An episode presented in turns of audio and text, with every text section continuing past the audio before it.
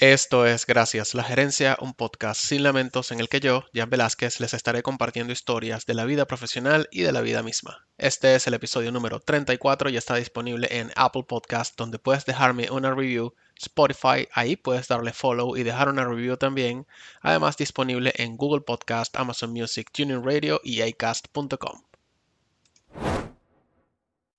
Los temas, historias, eventos o sucesos contados en este podcast son fácilmente verificables en diversas fuentes públicas de información o se trata de una ficción escrita por este servidor y no tiene más agregado que la narración de los mismos en un contexto de humor. Dicho esto, ahora sí, comenzamos.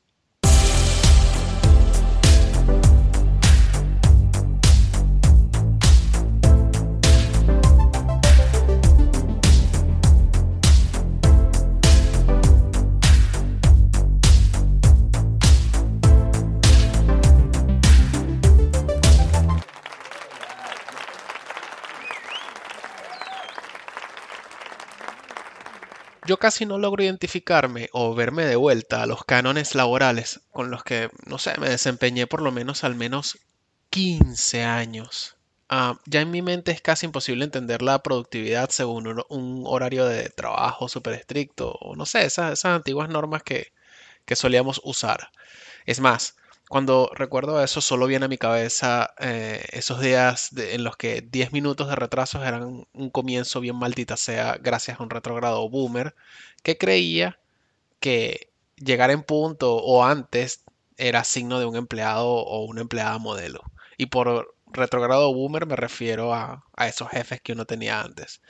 Ah, y, después entonces me, me, empiezo a acordar así como que marcar tarjeta. O sea, ¿qué vaina es esa? ¿Qué tortura era eso de tener que marcar al entrar, al salir a almorzar, al llegar de almorzar y finalmente a las 5 de la tarde cuando me iba? Es una tortura, o sea, me parece como que, no sé, medieval.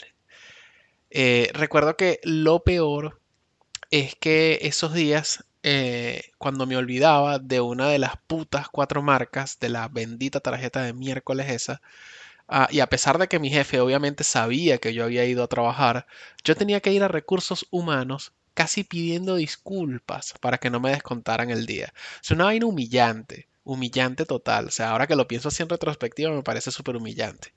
Pero, pero, nada me jodía más la existencia que el tiempo de traslado. Esa vaina sí que era eh, una real y muy jodida mierda, así mismo se los digo. Ah, en mi caso, vivir a las afueras de Caracas eran 40 minutos teóricos, teóricos no más, de traslado en auto o una hora en autobús. Pero todo eso era teórico porque una vaina era la teoría y otra era la práctica. Porque en tres semanas yo podía demorar hasta tres horas en llegar a mi trabajo y de tarde, cuando iba de regreso a mi casa, otras tres horas más. O sea, casi una puta jornada laboral completa entre autobús y metro. Eso, por supuesto, sin olvidar a la gente con la que muchas veces tenía que compartir el transporte público que a mi criterio deberían ser objeto de alguna acción legal por salir sin bañarse en las mañanas. O sea, sepan gente que no se baña y que huelen mal a primera hora de la mañana.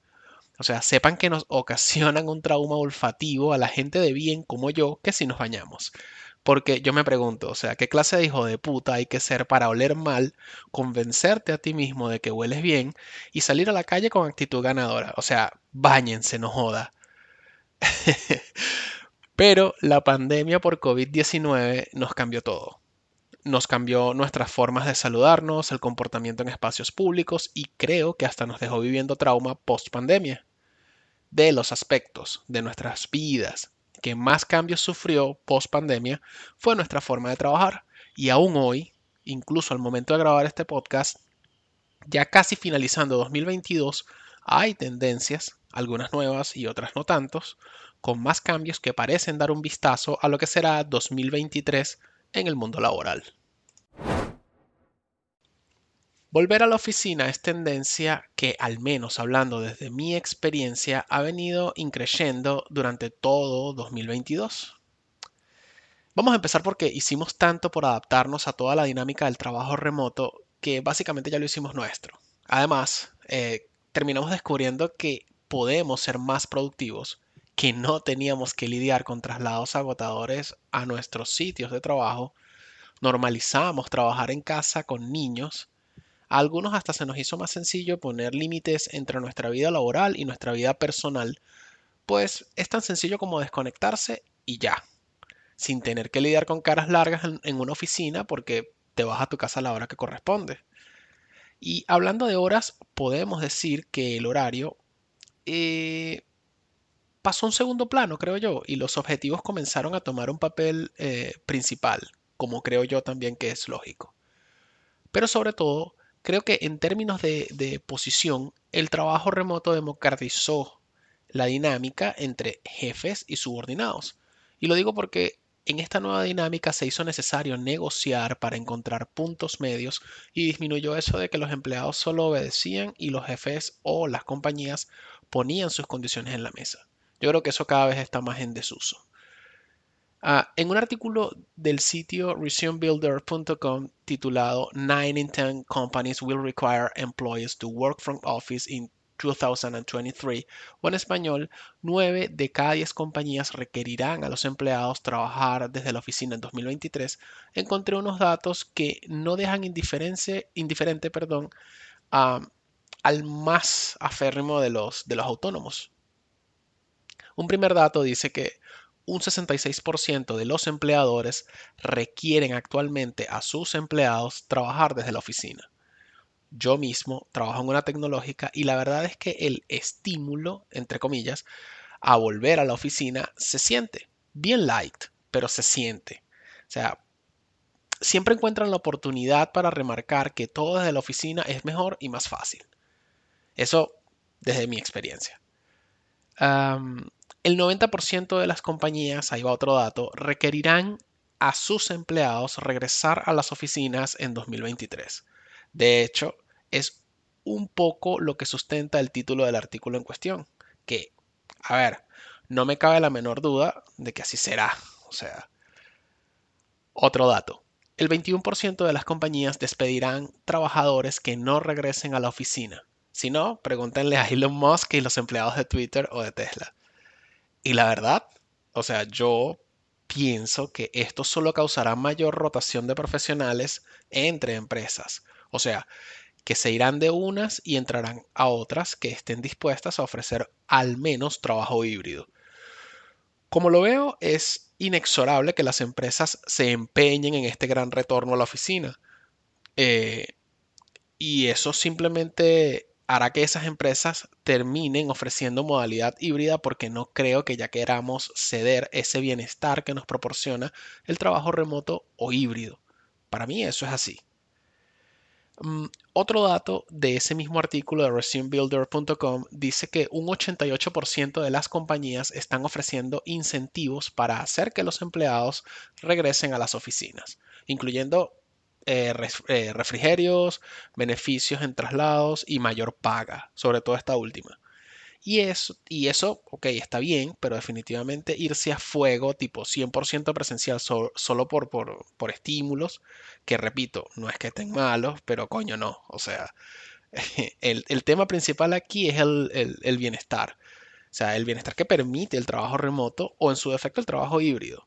Creo que un cambio hacia fuego como que, chao, no más, no más remoto, no más híbrido y te vas a la oficina, creo que esa no va. No sé, me parece que esa no va a tener éxito. Pero si no es suficiente con los datos anteriores, encontré aún más y la verdad es notable lo que encontré. Resulta que de acuerdo con el mismo artículo de resumebuilder.com, el 73% de las compañías ahora mismo tiene a su fuerza laboral en modalidad remota y retornarán a la oficina dentro de los próximos seis meses. No obstante, el 77% de aquellas compañías que ahora mismo tienen a sus empleados en modalidad híbrida dicen que su política de trabajo cambiará. De esas compañías en modalidad híbrida, el 13% dice que su intención es volver a trabajar 100% presencial. Para mí una locura. O sea, perdón, pero me parece una locura. Mientras que un 40% de esas compañías que ahora mismo trabajan en modalidad híbrida pretenden ir a cuatro días a la semana desde la oficina. Ah, bueno, ya comenzamos a hablar de, flexibilidad al menos. En tanto que un 31% dentro de la misma modalidad híbrida irá por un esquema de tres días a la semana desde la oficina. Mira, todavía, todavía suena razonable, todavía suena a flexibilidad y eso está bien, creo yo. Pero dada esta tendencia de retorno a la oficina, el 67% de las compañías, independientemente si operan en modalidad remota, híbrida o ambas, planean incrementar la cantidad de oficinas en los siguientes seis meses. Y eso ya habla de una intención, porque tú no incrementas oficinas para que la gente trabaje remoto ni para que trabaje híbrido. So, ya ahí tenemos, tenemos como que otro indicio de que las empresas están con miras a, tenernos más tiempo dentro de, nuestros cubículos. O sea, estamos hablando que de noviembre de 2022 a mayo, de pronto, junio de 2023, muchas compañías van a invertir importantes sumas de dinero para habilitar más espacios de trabajo y eso habla muy claro de intenciones corporativas. Sin embargo, esto no para, pues el 96% de los líderes de negocios ven claros beneficios en el trabajo en persona. Y como para ir más en detalle, la vaina es que el 55% cree que se mejora la comunicación entre empleados, el 50% sostiene que se incrementa la creatividad, mientras que el 48% piensa que con el trabajo presencial se mejora eh, incluso más aún eh, la capacidad de adaptabilidad y de resiliencia de, de los empleados. Un 39% dice que la presencialidad mejora la cultura corporativa y un 31% piensa que la presencialidad es buena para la supervisión de los empleados de lo que sí estoy seguro, yo, es que muchos empleados como yo no estamos tan dispuestos a pasar a ser parte de ese gran retorno a la oficina. O sea, es comprensible hasta cierto punto ese pedido de parte de los empleadores a sus empleados para trabajar desde la oficina. También creo que es algo demostrado que en la mayoría de los casos la productividad es mucho más alta en modalidad remota o en modalidad híbrida.